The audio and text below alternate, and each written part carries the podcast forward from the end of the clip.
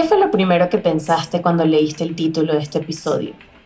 ¿Qué sonido se te vino a la mente? ¿Qué sabor sientes que reconociste? ¿Qué lugares recordaste? ¿A cuántas personas viste? Cada una de esas imágenes es especial por una u otra razón. Todas nos recuerdan a momentos, a lugares, a experiencias que hemos vivido y que nos transportan de nuevo a ese momento, sea cual sea, porque ahí vivimos algo importante. Pero luego de recordar viene el siguiente paso, desear. Y es entonces cuando repetimos ese momento que nos hizo felices, que nos dio paz, que nos hizo sentir en casa. Porque quizás todo lo que todos queremos es precisamente eso, sentirnos en casa. Y una de las cosas que más nos acercan a nosotros, a ese lugar y espacio del que somos, son las tradiciones.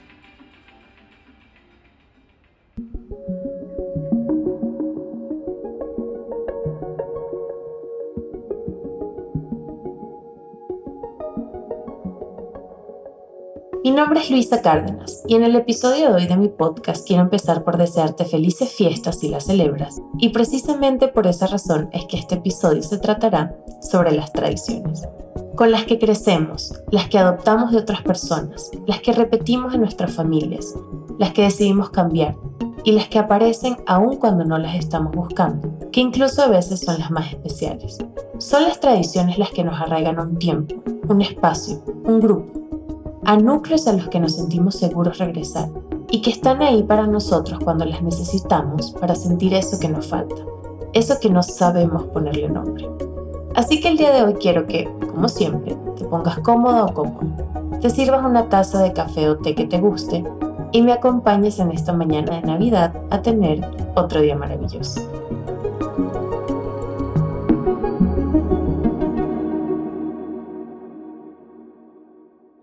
Antes de comenzar, quisiera darles las gracias una vez más por ser parte del crecimiento de nuestro podcast. Son sus comentarios, sus shares, sus likes, sus descargas, los que han hecho que poco a poco nos conozcan más personas y lleguen a este espacio a buscar y encontrar respuestas, o quizás solo escuchar una voz amiga que les acompañe en su día.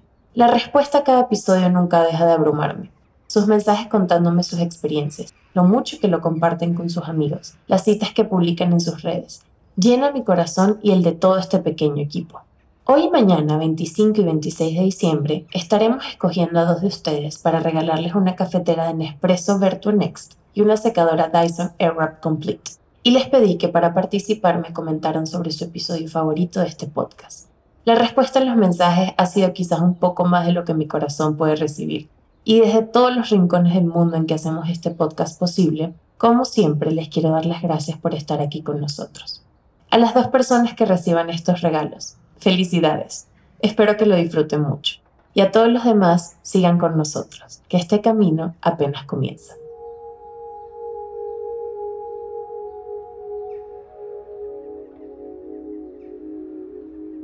Todos los domingos sin falta, en casa de mi tía madrina, suena la canción Hoy es domingo de Diego Torres y Rubén Blades. La escuché muchas veces cuando me quedaba con ella era lo primero que sonaba en la mañana y significaba que había café recién hecho en la cocina y arepitas cocinándose en el budare. Quizá este plan empezó en un domingo cualquiera, sin ninguna celebración especial. Solo poner la canción porque era domingo mientras se hacía el desayuno. Pero mi madrina lo hizo una, luego dos veces, luego tres, y luego lo vi yo. Y me gustó. Lo asocié con ella y su casa, con las mañanas y el café. Hoy, en mi vida particular, fuera de la casa de mi madrina, no hay ni un solo domingo en que en mi casa no suene la misma canción en la mañana. Pero ahora no están mis padrinos y mis primos, sino Andrés y Argos. Y quizás alguna amiga o amigo que se esté quedando con nosotros en el momento. Pero esta costumbre, que empezó como algo cotidiano, se repitió tantas veces seguidas que dejó de ser una costumbre para pasar a ser una tradición. Y ahora cuando yo lo hago con mi familia, Andrés y Argos, recuerdo a mi madrina, y las mañanas con ella y me siento en casa. Esto es lo que pasa con las tradiciones. Son una serie de actos que te regresan a un momento en el pasado y te recuerdan a personas, a lugares, a esos en los que fuiste feliz.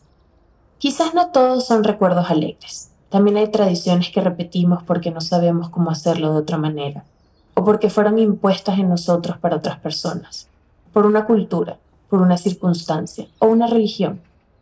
Son estas tradiciones las que solemos hacer en automático, sin pensarlo mucho, solo porque se deben hacer así, porque no conocemos otra manera.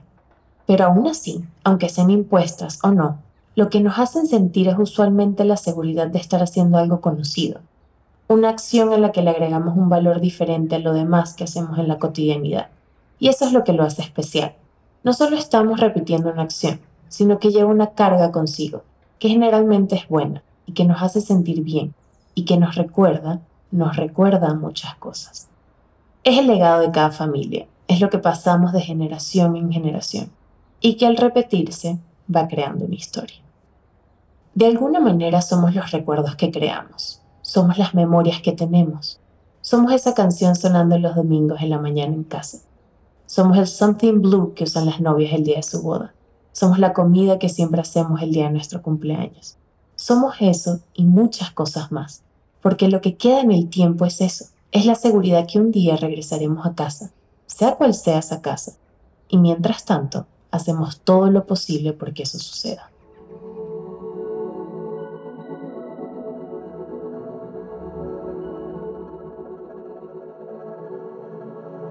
Hola, soy Luisa Guedes y bueno, aquí pensando en qué tradiciones pudiera compartir, hay una que me encanta, que mi familia y, yo hemos mantenido, yo estoy casada, tengo dos hijos, una ya de 17 y otro de 14, pero desde que eran muy chiquiticos, mi esposo y yo cada vez que nos íbamos de, vacaciones o hacíamos algún viaje, en el momento en que ya estábamos de regreso en el tren, en el avión o en el carro, lo primero que hacemos es preguntarnos entre todos cuál es el, top 5 de las cosas que hayamos vivido, visto o hecho en ese viaje. Entonces, en un principio eso fue como más tipo juego de, de, del número uno, número tres, y luego, en la medida en que iban creciendo, lo fui tomando como una retroalimentación muy, muy, digamos, muy nutritiva entre los cuatro, en oírnos, en qué significó ese viaje para cada uno, cuáles son las, digamos que las cosas que ponen en primer lugar y en último, eso hace que uno vaya como entendiendo también la personalidad de cada cual. No lo hacen los niños nada más, lo tenemos que hacer nosotros también, papá, mamá y los dos. Nos sorteamos un poquito el orden en quién habla primero y vamos contándonos nuestro top five de ese viaje o de esas vacaciones en familia. Cuando era pequeña y vivía con mis abuelos, mi abuelo se despertaba todos los domingos a primera hora, se tomaba un café, me despertaba a mí también, y juntos íbamos a un puesto de periódicos y revistas, siempre el mismo.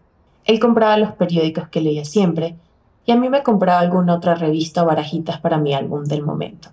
Regresábamos a casa, nos sentábamos en la biblioteca, cada uno en un sillón, y leíamos, siempre leíamos, simplemente leíamos. El periódico del domingo era sagrado para mi abuelo, y aunque yo leía otras cosas, esta costumbre me acercaba a él, y era algo que compartíamos solo él y yo. Hoy en día quizás no es el periódico, quizás leo poesía, quizás leo el libro del momento, o leo noticias en el teléfono. Pero cuando me siento en la biblioteca o en la sala de mi casa a leer, con un café cerca, recuerdo esto que hacía con él. Sé que es nuestra propia tradición. Ya mi abuelo no está, pero todo lo que él hacía, lo que le hacía feliz, vive en mi familia, vive en mí. Y es así como su legado está aquí, aunque él físicamente no esté. Algo que he ido aprendiendo en mi vida como adulta, entre comillas, porque todavía es un concepto que me cuesta entender, es que también hay dos tipos de tradiciones, con las que crecemos y repetimos para sentirnos seguros, y las que vamos creando para nosotros mismos. Dentro de esas dos categorías puede haber muchas otras, pero digamos que esas son dos principales. En otros episodios de este podcast hemos hablado sobre la familia, sobre el poder de pertenecer a un espacio, a una comunidad. En el episodio sobre inmigración con Sofía hablamos sobre lo que cada una hace en los países a los que emigramos y que nos hace sentir en casa.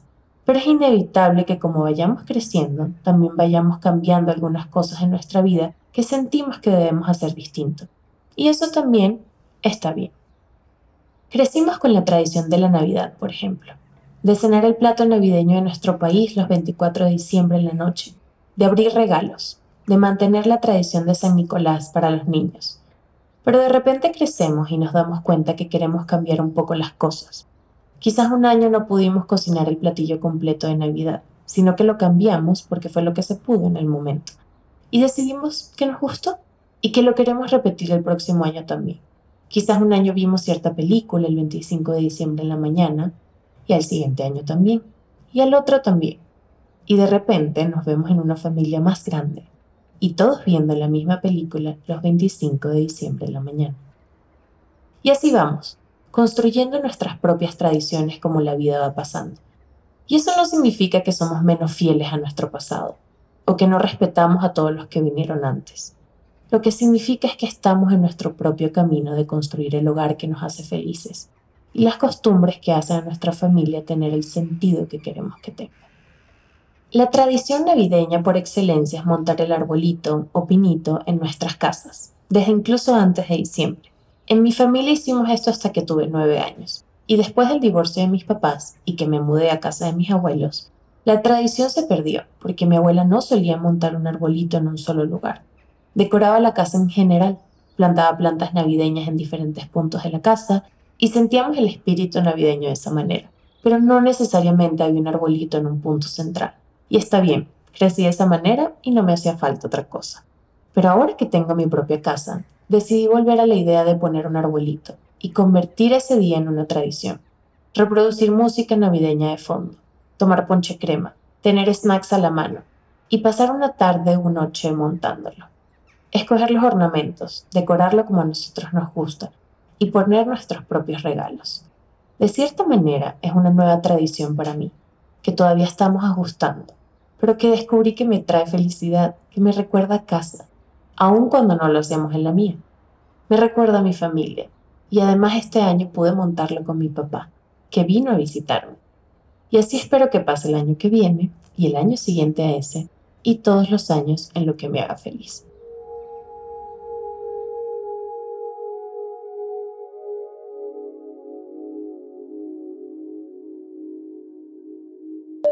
Hola, mi nombre es Mariana Tosta y a mí me encantan las tradiciones. Nosotros como familia en Los Mentos tenemos dos tradiciones alrededor del cumpleaños porque nos encanta cumplir años. La primera es que la, la celebración de cumpleaños dura mínimo una semana. Entre regalitos, consentimientos, salir a cenar, cosas que le gustan hacer al cumpleañero o pasar tiempo juntos cocinando, cualquier cosa especial para celebrar a esa persona y en su día. Y lo otro es que cantamos cumpleaños a la hora del nacimiento.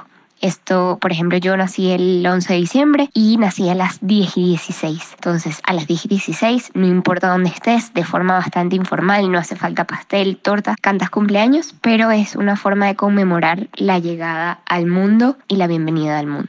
Besos.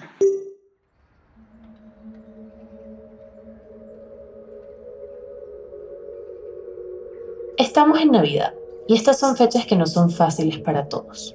Muchos estamos lejos de nuestras familias, otros estamos cerca pero no nos sentimos cómodos con ella, otros estamos averiguando qué queremos hacer, otros perdimos a personas queridas, otros estamos en situaciones complicadas económicas o migratorias o profesionales, otros simplemente no sentimos afinidad con las fechas, y aunque todos los demás se vean muy felices celebrándolas, no siempre es algo que le hace feliz a cualquiera. Pero aún así, aun cuando no sean fechas fáciles, aun cuando quizás te esté costando pasar estos días con tu salud mental intacta, aun cuando extrañas a muchas personas y quisieras estar en otros miles de sitios diferentes. Aun con todas estas circunstancias, estoy muy segura que hay algo, cualquier cosa, que al hacerla te hace sentir en casa, sea cual sea esa casa a la que regresas en tu memoria, sea con tu familia, con tus amigos, en un lugar en que en realidad no es tu casa, pero que se siente como tal, en un momento que te hace feliz. Preparar esa receta, poner esa música, ver esa película, llamar a tus amigos el mismo día todos los años a la misma hora. Son esas acciones las que al repetirse nos traen tranquilidad, nos traen seguridad que somos de un lugar, que hay alguien que nos espera, que hay una tradición que nos respalda. Hace unos días les pregunté desde mi cuenta de Instagram cuáles eran las tradiciones que repetían ustedes o con sus familias. Y hubo muchísimas respuestas que me hicieron sonreír algunas que también yo comparto, otras que no conocía y se me hicieron curiosas. Está la persona que todos los diciembres planea un viaje para el siguiente año. Está la familia que celebra la llegada de la Navidad el primero de diciembre, sin importar dónde esté cada quien. Está la otra familia que le hace un regalo a la persona que se enferma. Están los que maceran los frutos secos de la torta negra navideña venezolana desde el diciembre pasado. Están las amigas que comen pizza fría en la madrugada cuando se ven después de mucho tiempo. Están los que prenden las velas de Adviento aunque estén solos o solas. Están los papás que hacen una receta todos los años con sus hijos. Y si sus hijos no están, los amigos de sus hijos la hacen con ellos. Hoy quisiera que recuerdes justamente esas tradiciones, las que estuvieron, las que están y las que vienen. Y espero que haciéndolas, planeándolas o siquiera recordándolas, hoy, mañana y siempre despiertes a tener otro día maravilloso. Y mañana de Navidad también. Una vez más, te doy las gracias por estar aquí y escucharnos. Hoy también quiero dar las gracias a Kasai, el hogar de nuestro podcast para la grabación de estos episodios. Kasai es un concepto de departamentos boutique que son pensados, diseñados y equipados para hospedar a viajeros modernos con todas las comodidades que pueden necesitar en sus estadías en la ciudad. Como extra para todas las personas que escuchan Otro Día Maravilloso, tenemos un código de 15% de descuento en reservas de estadías que hagan hasta finalizar el año 2021. Solo deben entrar a casai.com, reservar cualquiera de sus departamentos por la cantidad de noches que deseen y aplicar el código de descuento ODM15 en el checkout. Gracias Casai por ser el espacio donde grabamos y por ser parte de este proyecto tan querido.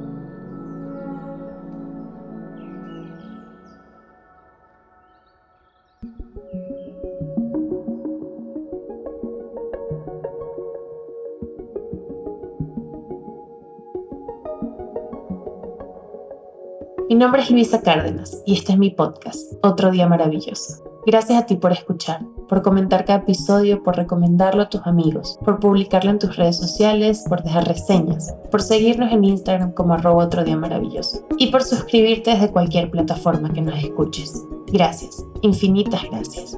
Otro Día Maravilloso es una producción de Attico Lab.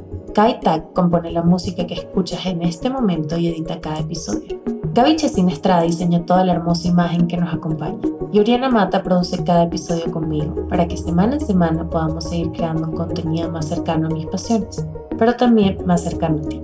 Espero que tengas una bonita mañana, tarde o noche. Y nos escuchamos de nuevo la próxima semana. Último episodio del año. Besos. Bye.